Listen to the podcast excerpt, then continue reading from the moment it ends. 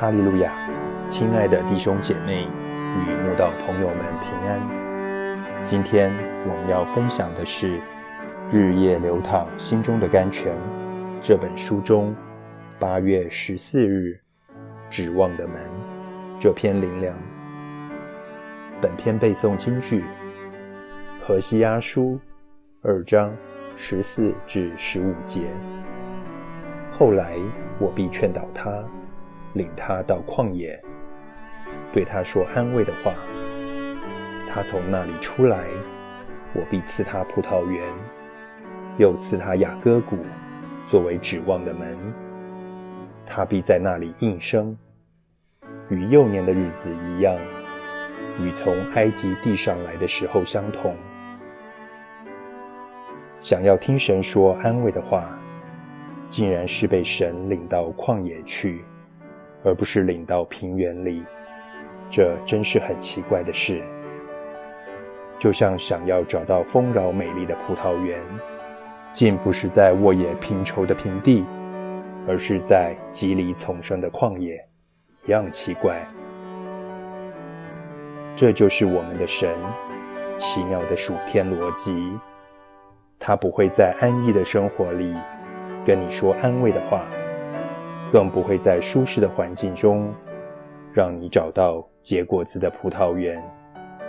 他要领你走进连呼吸都干涩、连走路都困难的旷野，一个无人应答、无人帮助的境地，磨出你呼求他、信靠他的本事来。直到你完全相信他，他就要劝导你，并对你说安慰话。神界先知传达的讯息，让我们明白一个真理，就是一个人若想攀登树林的高峰，一定要被神领到旷野里。只有在那样一个死寂、孤单、劳苦、贫乏又饱受熬炼的地方，你才能找到葡萄园，你才能找到本是受连累，却又变成指望之门的。雅各谷虽然曾在旷野受苦，但当神安慰你的时候，你必在那里发出感谢赞美的声音，与幼年的日子一样单纯喜乐，与从埃及地上来时一样应声歌唱。